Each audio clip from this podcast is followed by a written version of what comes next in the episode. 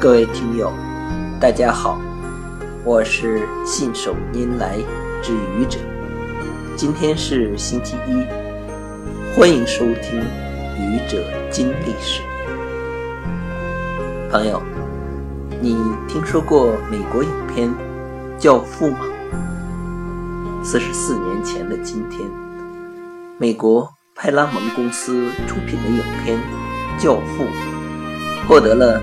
第四十五届奥斯卡最佳影片奖、最佳男主角奖和最佳编剧奖，而《教父》的称号也逐渐从美国走到中国，从电影走向歌坛，唱出了一无所有的崔健，被称为中国摇滚教父。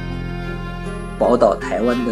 罗大佑、李宗盛被称为流行音乐教父，周传雄，也就是小刚，被称为情歌教父，陶喆被称为 R&B，也就是节奏布鲁斯音乐教父，金铁霖被称为民歌教父。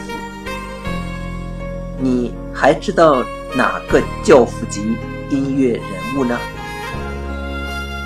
谢谢各位听友，欢迎关注喜马拉雅主播信手拈来之愚者，欢迎订阅我的专辑《Hello》，每天一个声音。